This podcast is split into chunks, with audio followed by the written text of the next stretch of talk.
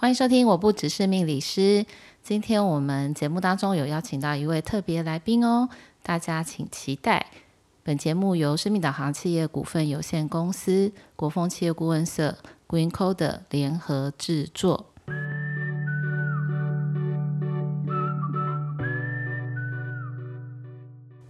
欢迎收听，我不只是命理师。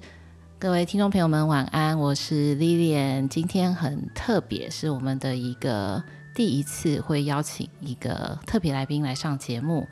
那怎么会邀请他来今天跟大家一起聊一个很有趣的话题？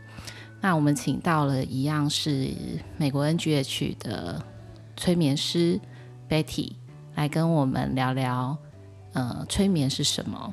那请 Betty 跟听众朋友们打个招呼。啊，大家晚安，Hello，我是 Betty。啊，很高兴这次有机会可以来到呃这个节目，跟大家一起分享关于催眠是什么的这个话题。好，那谢谢 Betty 哦。那我们其实为什么会想到？呃，这一集的这个主题，其实也是在我的工作上面，还有在日常生活上面，有遇到很多的，不论是朋友或者是学员、客户，常常其实对于催眠这两个字有很多的想象。那怎么会说是想象呢？呃，我遇到的状况比较多是，很多人就跟我说啊，催眠，所以。我就会失去意识，然后就会把钱拿给你吗？这我以前常听到，我就觉得很好笑。那你连我今天应该就很有钱了，对吧？可是事实并不是这样，所以我们会知道，催眠师其实是不能够为所欲为的。所以，我们今天的节目呢，就会以呃大家平常对于催眠最有疑问的一些问题，那我们可以跟听众朋友们。去真正的去了解一下，到底催眠是什么？那在日常生活当中，其实我们也有很多催眠的现象，只是大家不知道你是被催眠哦。嗯，那我可以请 Betty 可以先问询问第一个问题。好，可是一般我们最常遇到的就是，我很常听到会有学生问我说。诶，催眠跟前世今生有关吗？还是说我做了催眠之后，我就会看到以前我是什么人，还是以后我会变成什么人？哦，这个其实我自己在做个案的时候也很常遇到哦，就是说，呃，很多人他听到催眠就是说，哈，老师老师，你可以告诉我那个我的前世是什么吗？我我我的朋友去做了之后，都可以跟我讲说什么我是公主啦，我是某个国王啦，我是某个英雄啊，枭雄啊。其实这应该给大家很多的一个想象空间哦。可是其实催眠它是不是跟前世今生有关系？它未必。意思就是说呢，我们在催眠里面有可能会用到前世回溯。那前世回溯会去针对一些你在现实生活当中你无可解的课题，譬如说我自己遇到的，可能有一些客户他就莫名巨高。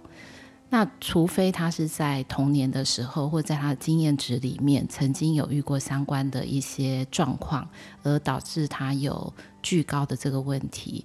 不然，如果在我的客户里面有人想要了解这个问题，那我们可能就会使用前世回溯的这个方式来看，能不能够帮助他厘清，或者是有所改善。所以，他是不是跟前世今生有关系？这个答案是有的人是有关系的，但是并不是前世今生就是催眠的一切。哦，原来。那另外一个问题是想问说，因为刚刚有讲，先讲了前世今生嘛，那课学生有时候也会想说，那被我被催眠的时候，那我是睡着了吗？那如果我睡着了，我怎么还有办法被催眠呢？哦，因为催眠里面有一个“眠”这个字嘛，所以我相信我们在上课的过程当中，甚至被体在操作过程当中，呃，一开始催眠师在做个案的时候，其实也会很忐忑哦，就是会想说，嗯，诶，这个客户客户打呼，诶，那打呼是代表睡着，那我还不要继续跟他说话？那实际上呢，催眠是呃介于你在睡眠跟清醒当中的一个灰色地带。所以呢，我们在使用的这个可以运用的调整潜意识的空间，也是在阿法波，就是脑神经阿法波的一个状态之下，可以对于人的潜意识进行一些比较明确的调整。好，那人基本上来说，其实催眠应该就是进入一个专注且放松的状态，所以它未必是真正的睡着。或者可以这么说，嗯、如果是一个已经在家里睡着的人，那么你在他的耳朵旁边说话，对他会不会产生影响？其实应该是会的。哦，所以其实是应该解释的是，好像是睡着，但他是有意识的状态之下，呃，是进入无意识的状态，但是这个无意识会，呃。影响他的有意识，所以在现实上，因为潜意识的调整，所以会转换成他现实生活当中的一些行为的改变，或者是思想模式的调整。哦，那也就是说，如果像老师刚刚这样的分享，那也表示说，其实我在催眠的过程做的回答，我是有意识的回答。呃，基本上，呃，个案本身他都会知道他说了什么。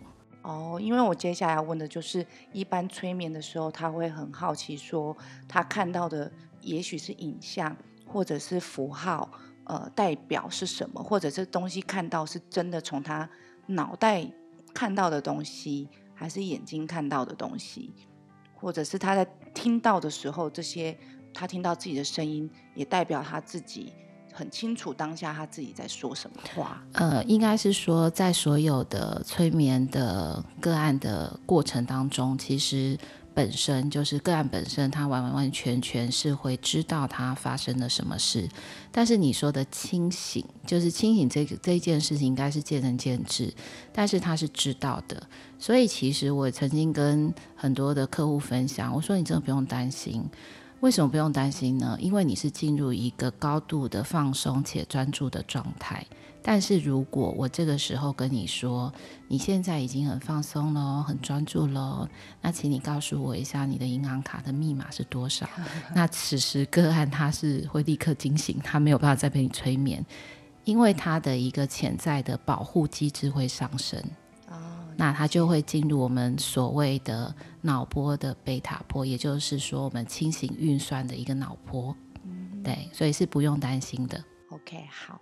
那另外一个问题就是，所以这样代表每个人是都可以被催眠吗？比如说有没有年龄层的分界啊，或者是说他的呃精神状态啊，或者是因为老师刚好提到说睡着的人可能也可以被催眠。那如果这个人他可能在身体上的不舒服，也许是我们所谓的在昏迷的这个状态之下，那这样的人他也是可以被催眠，然后或者去做一些呃疗程的吗？呃，正常来讲，我们就不会是进行疗程，因为如果他本身在昏迷，我们可能会是鼓励他的亲朋好友能够在他耳朵旁边跟他说话。那说什么话呢？当然就是说一些积极。然后能够帮助他的话，就是说，哎，你你没有问题的，你会好，慢慢的好起来。就是这个时候，我们不会进入疗程，因为当我们今天要进行个案催眠的时候，其实在催眠进行之前，都会跟不论你是男女老少，我们其实都会进行沟通，然后会大概告诉他你可能会遇到什么样的状况。但是回到第一个问题，就是说，是不是每个人都可以被催眠？理论上是，但什么样的人不能够被催眠？其实就是他没有办法放松。当他没有办法放松，其实这这里大家也可以跟大家分享一下哈，因为 Betty 她本身对于身体，就是说人体跟运动这这个区块，其实有很专业的一些。呃，经验值跟他也有非常多的教学的一些可以分享的东西，所以其实这边可能也可以请 Betty 哥告诉我们，就是人在一个肌肉或是呃肢体很紧绷的那个状态，嗯，其实你应该知道他是没有办法进入催眠的状态。哦，没错，就是当我们人的身体就是尤其像紧张。身体肌肉会不自觉紧绷，或者是呃你没有办法放松的状态之下，你可能身体处在一个呃紧张状态，基本上你也没有办法听进外来的一些讯号，也许是声音，也许是文字，即便有可能你连图像你都可能会被干扰。所以如果说这个人是没有办法被放松的状态，或者他心生抗拒的情形之下，他是全心全意都会 focus 在他的肌肉紧绷这个状态，是没有办法接受外来的讯息。也就是简单的讲，他是没有办法听到谁在跟他说话。对，没错。对，所以我们刚刚才会讲到说，他其实是一个高度放松且专注的状态。所以当这个人会告诉你说我没有办法被催眠的时候，那也显示了其实。呃，第一个，他可能本身跟催眠师当中我们所建立的亲和感是不够的，嗯，也就是信任度不够。当信任度不够的时候，你是没有办法让自己不管是身体或是意识或是情绪上的放松，那你自然没有办法进入我们所要调整的那个阿法波的一个状态。理解。好，那也就是说，如果这个人是本身有意愿被催眠，那基本上。就没有分男女老少或年龄层，他应该都是可以被催眠的。呃，对，但是它里面可能还会区分，就是说，如果你是很小的小孩，就是说他对于语文或是语言的文字的灵敏度没有那么高的时候，那可能你在做一些引导，嗯，他的了解没有到那么的清楚，嗯，可能也会有一个无法 follow 你的一个指令。的状态，所以如果是年纪太小，呃，我就会比较建议，就是比如说可能两三岁啊这种的话，嗯，但是他情绪上面是紧张的，嗯，呃，不会太建议就是他来找催眠师做一个一对一的疗程，因为第一个年纪小，再来就是他可能需要大人的陪同，但我们可能就会鼓励母亲，就是他身边的人，可能能够多多的去做一些让他放松。的一些词语，甚至于是一些肢体的碰触。啊、哦，好，了解。好，那接下来的问题也是，我觉得学生也是蛮可爱。他还问说，我为什么要做催眠这件事情？那催眠到底对我有什么的呃好处啊？还是说有什么样的帮助？哦，其实应该要分成很多个区块，就是说，呃，为什么要做催眠？应该我遇到的就是形形色色都有。那、有些人是觉得很好奇，但是很好奇的人，通常我是没有接这样的个案呐、因为我不知道他在好奇什么。那可能他就跟我说：“老师，老师，你帮我看看我的前世是什么？”那可能这个个案我比较根据好奇心而来的这个 case，我是比较没有这样的经验值，因为。呃，我认为在寻求催眠的这个过程当中，呃，他是有需要，比如说自己的某一些事件过不去，情绪过不去，嗯，或者是产生的一些身体上的一些状况，或我无法去坚定，或者是我想要达成某一些未来的目标蓝图，这个我认为都是可以尝试看看这个催眠的，这算自然疗法吧。好，那所以说，呃，也有些人来做，比如说催眠减肥，或者是戒烟呐、啊，这种都是其实应该是说它是有一些些的目的性的，嗯，对。但是日常就是在生活当中，其实很多人，包含我们每一个人，其实都不断在被催眠。所以我在前几集的节目里面有几集也有提到。就像你每天在看广告，那个广告也是催眠。所以催眠其实它的一个很简单的操作方式就是重复，在你放松的时候重复。那为什么广告很容易植入我们的心里？是因为我们在看电视的时候，通常也是你在放松的时候。那比如说我这些广告是穿插在比如综艺节目里面的，那你就哈哈哈笑了一下，你觉得好放松啊。然后他告诉你说，嗯、麦当劳推出生日 party，好，那你就会觉得哦，麦当劳生日赶快去哦。就是其实它就是直接去跟你的能量产生一个共频。所以当我们今天在催眠里面使用的，不管是指令，它一定是必须要去 match 你心里的认可，就是你必须要能够被接受，你才能够接受这件事情。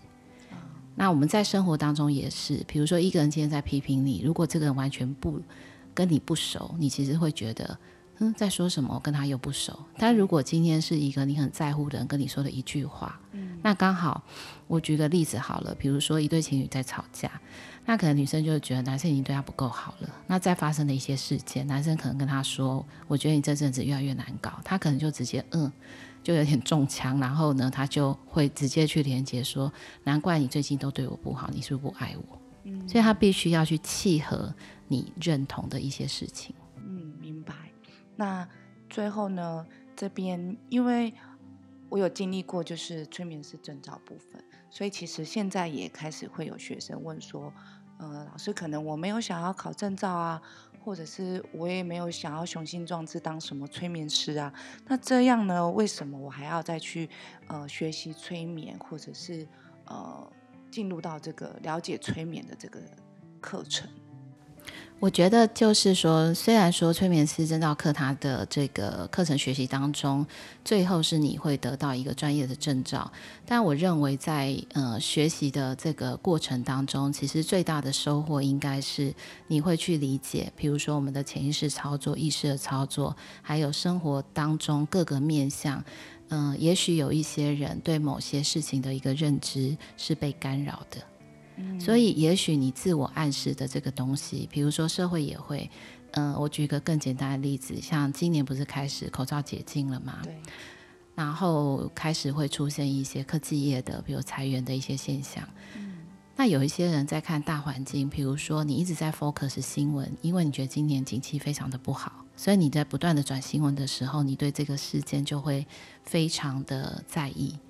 那你的专注力就会放在这一类型的新闻，所以这一类型的新闻，它就不断不断的冲刺在你的日常生活当中，你就会把一个可能只有十 percent 的东西放大成五十 percent 到六十 percent，所以这个时候你可能就会觉得，天哪，我就处在一个，呃，这个经济这么不好，所以我也岌岌可危。但是这个东西就是你再去接受的外面的一些潜暗示。那只是你可能不自知，或者是说，我们有时候从小到大也会被接受很多的潜暗示。比如说，我的客户里面也会有一些男性的客户，他可能会告诉我说：“男男儿有泪不轻弹呐。”然后我想说：“哦，男儿有泪不轻弹。”好，所以呢，他想哭的时候，他就觉得我是男儿，我是好男儿，所以我不能哭。哭了之后，就代表我不是男子汉。那这个也是别人对你的很多的潜暗示，所以我其实认为，在学习催眠，并不是为了当一个催眠师，而是你可以去理清，我可以给自己下什么样子的一个好的自我暗示。那在这些很正向的想法、心念暗示之下，能够朝着你更圆满，或者是更能够事半功倍的路上去走，那也可以。相对的，可以帮助你周遭的人，比如说我们刚刚有提到，嗯、呃，我自己本身可能也是哈，就是可能小孩子有些情绪的时候，那你怎么样让他放松？嗯，其实是有透过一些语气、语调、频率。那催眠师本身在学习的过程当中，我觉得是一个跟自我的很好的一个调整。比如说，嗯、呃，我以前就是一个。讲话很快的人，好，但是我当然不能够在做催眠的过程当中，个案说赶快睡，赶快睡，你现在怎么还不闭眼睛？那他就不能放松，所以你就会开始学到很多，比如包含亲和感的建立跟如何的同步。所以当你运用在日常生活当中，包含业务好提升业绩的部分，或者是对于自我的目标的设定，还有达成等等的步骤，我其实觉得。都会对自己的一些以前被应该是被灌注的一些观念会有所改观，那甚至于在你的身上会产生一个很微妙的潜移默化的影响。了解。那嗯、问了这些问题，其实是我们现在呃最常最常就是听到身边的学生也好或朋友也好，大家对催眠的一些呃。比较直觉式的印象或者是想象，那我刚刚有突然想到一个，就是我们小时候在电视上也会看到，就是催眠的表演，然后最常看到就是像这个坛子，然后就会有人觉得啊，听到这个坛子他就被睡着。所以其实这个步骤其实呃也称之为催眠吗？还是说其实？电视上的是骗人的哦。那个 Betty 其实问了一个那比较大方向的东西啦，就是它其实分成很多个区块。那你刚刚提到那个叫舞台催眠，那舞台催眠是会有一些舞台的效果。所以呢，一般正常来讲，你你随机叫一个观众，我不知道大家有没有看过《出神入化》这部电影，其实它里面就有揭示了一些。后面的一些操作，就是说我今天好像是随机的请了某一些观众上台，可是在他上台之前，我其实就已经在各个方面都已经帮他先注入前暗示。那只是我先做了一个前面前置着作业的催眠，但我没有解除暗示。那我在今天在上舞台的时候，我就可以透过一个弹子或者是一句话。那你们有记得它里面有出现很多的片段，其实很经典，就是你听到某一个音乐的时候，你就会开始跳舞，或者是你就会开始学狗叫。但是舞台的效果通常不是它的一个全面的催眠的全像。因为舞台是为了要让观众，就是它有一点点取悦观众，但是呢又有点像魔术，所以其实呃应该是说，为了创造效果，或者或者是他去揭示了一些人可以被操纵的东西，所以他算不算是催眠？我觉得是，嗯，但是。不同于我们平常做到的这样，所以当然以前也有客户会问我说：“啊，你不会叫我学狗叫、学猫叫？”我就会说：“那 对我有什么好处？就是其实我也没有很想做这件事。但我其实今天这边也很想要问一下 Betty，因为在你的这个学习过程当中哦，嗯、就是你可能学了很多，包含身体的放松啊等等。那在你学催眠的这个课程当中，其实对你的收获或是改变最大的是什么？”嗯，我觉得还我讲神奇这两个字，大家肯定会觉得嗯很奇妙。就是当初学习催眠的时候，并没有设定想要在这个课堂当中去目标或目的性的得到什么。那对我来说，就是个学习新事物。那比较意外的是，在这个课堂的过程当中，最有影响应该是在结束之后，我发现我跟父亲的关系被得到了改善，对，那很神奇，就是可能小时候家庭环境的关系，所以跟父亲，父亲给我的印象就是一个权威式的父权的，然后长辈男性，所以在这个，即便到我已经长大成人出社会，嗯，我只要在职场上或工作上遇到这样子条件的男性，其实我就会心生害怕。然后可能没有办法很自在的聊天，因为会觉得我好像就是很微弱或者是很娇小。那在这个催眠，因为老师有对呃练习了一个练习了几个几次之后，我们会找出过往小时候的一些事件。那我发现不知为何，可能等下也要跟听听看老师分享，就是做了这些催眠之后。我不知为何，就是无意间发现，我居然可以自己主动的去打电话关心父亲。但是以前我们两个人的聊天大概是三句就句点：吃饭了没？吃啦，句点。啊，干嘛？没干嘛，有句点。所以那个关系其实就是一个维持，只是他是爸爸，我是女儿，就这样，没有太多的互动。但上了催眠之后。可能是某些想法被改变，或者是潜意识的那些抗拒被调整之后，我发现其实当我动的时候，父亲也会给我反馈。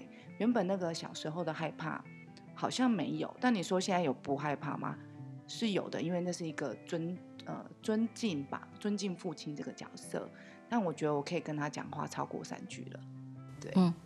这个现象其实，呃，可以分几个维度去探讨哦。就是说，呃，我不知道各位听众朋友们有没有一些就是这样的一个经验，比如说你对某一个人，比如你们吵架了，那你就很忐忑，你会觉得他对你可能怎么样怎么样，有很多的担心。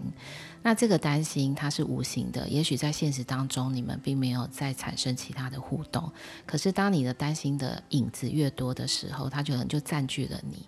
所以下一次当你在看到它的时候，你就会任何的呃动作、声音、表情都会被放大。所以呢，好像就在去印证。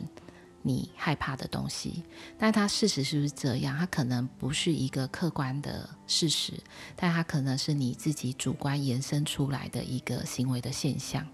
然后再来就是，呃，在这个过程当中，其实我觉得，呃，当你今天在做一个催眠师的时候，我认为对我来讲，学习最多的地方应该是你会去尊重每一个人他对待生命的方式。或是你会去尊重每一个人，他都有他自己独特的性格，没有什么真正的对错。嗯。可是当你开始拿掉了呃对错是非这件事的时候，你会发现你能够比较自在的去面对，甚至于相处。理解。对，所以我觉得在这里可能是你在整个的一个学习当中，我觉得呃你对于。人事物，或者这是世界上面的很多的东西，你的接受跟开放度会变得再更大一点。嗯，对啊，就是除了刚刚老师讲，就是我讲的改善关系这件事情，呃，还有一个也是影响蛮多的。我觉得是在工作，但这个工作我觉得也是落实在很多生活上的事件发生，因为可能自己性格的关系，以前都是。很容易紧张，然后担心、焦虑、害怕，所以常常最常发生就是，可能事情都还没有开始，或者是我准备要进行一个事，呃，要去做一件事情，那我就会先往坏的地方想，就是会不会做不好啊？会不会表现不好啦？还是别人会怎么？哦，对，还别人会怎么看我？很在意别人对我的眼光或者是评价。那这些其实。以前还蛮严重，那当然，我觉得这个就是影响到自己的表现。但经过了这个催眠的课程之后，我发现这件事情似乎也几率变少了。因为我现在想的可能不是等一下会发生什么事或怎么办，但我会想的是，我等一下要怎么做，我会把这件事情给做好来。那想问老师说，这样子的对自己说的这些话，是否也就是一个我们所谓的自我？暗示的部分，呃，它是自我暗示的一个部分，没有错。那的确，其实应该大家有这样的经验，就是小时候，像我以前有有被推出去演讲过。那如果当时我自己跟自己先讲，我好怕我等一下上台会忘词，那我就一直很 focus 在忘词这件事。好，那很奇怪的，你上台的时候，你就真的忘词。那我也有过那种，我觉得考试我可能哪一个地方特别特别的不熟，所以我花了很多的时间去背它，然后记它，用尽各种方式。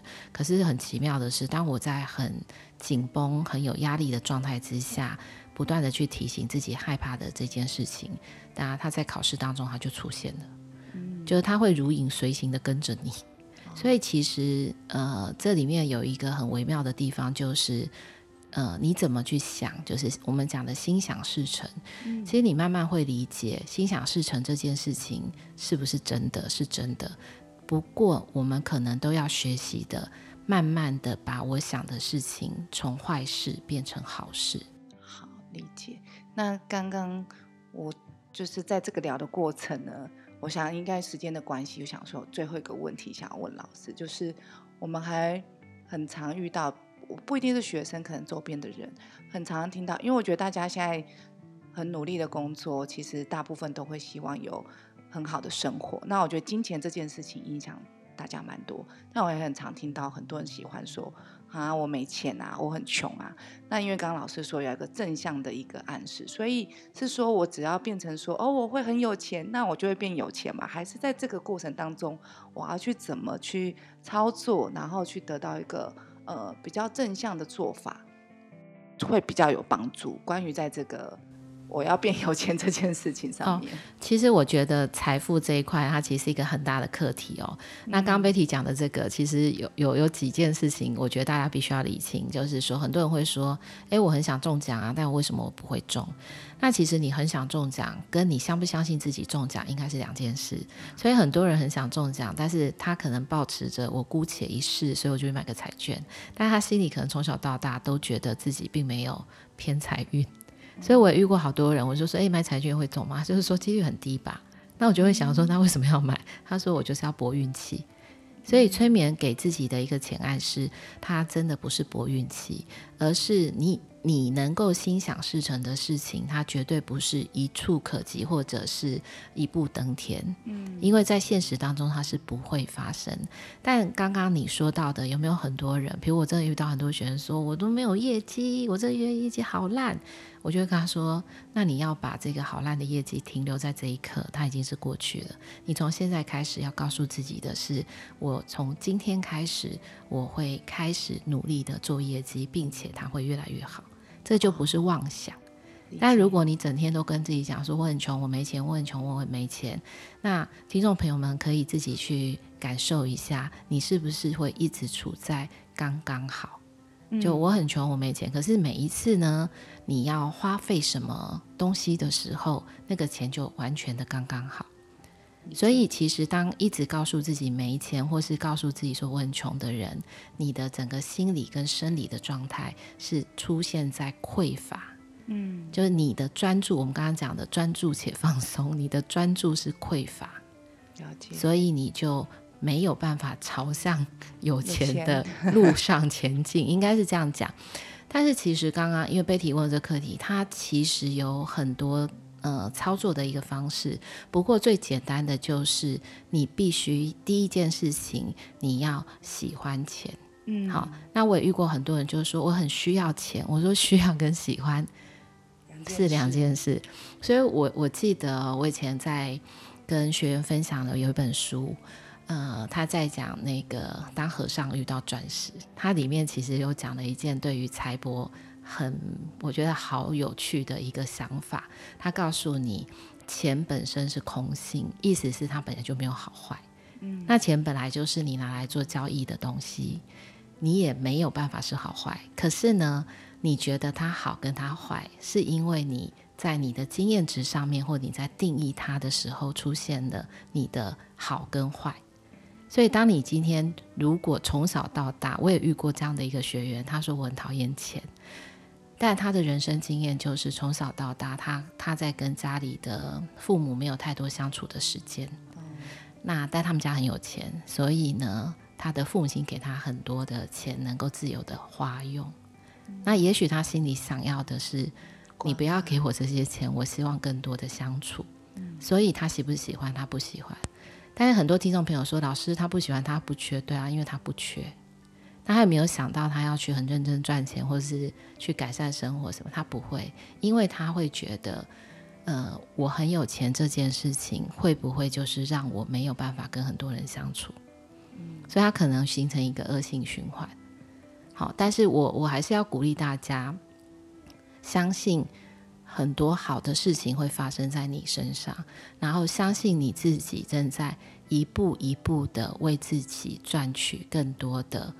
呃，财帛的可能性，就是你必须要昂了尾。我觉得这才是一个，呃，不是说要叫你们正面，而是呢，当你相信你在这条路上，很多的困难它并不会被放大，所以你可能会走得更顺遂一点。好哦，谢谢老师的分享。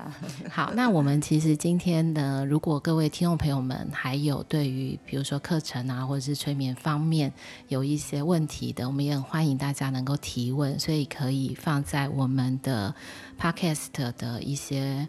呃，关于课程的资讯，那也可以打电话到公司来询问。我们也很欢迎大家能够多多的跟我们有更多的一个交流。那我们今天也非常谢谢 Betty 今天来跟我们分享她的人生的很多过程的一个经验。所以，那就请 Betty 跟各位听众朋友们讲一句最后的，呃，你想要。祝福大家的话，或者是分享的话。好，就是呃，我希望每个人在自己的人生都能够找到自己想要的方向跟目标，然后给自己坚定的信心，勇敢的往前走，并且达到你想要的任何，不论是家庭啊、感情啊、工作啊、金钱啊，都有一个很好的发展。那这次也非常呃。感谢有这个机会可以跟大家聊聊聊聊，跟老师聊聊，然后跟大家分享这些小小的经验。嗯，好，那我们也谢谢 Betty，祝福大家，应该叫做事事顺心啊，万事如意吧。对对对。好，那那个各位听众朋友们，我们下周再见喽。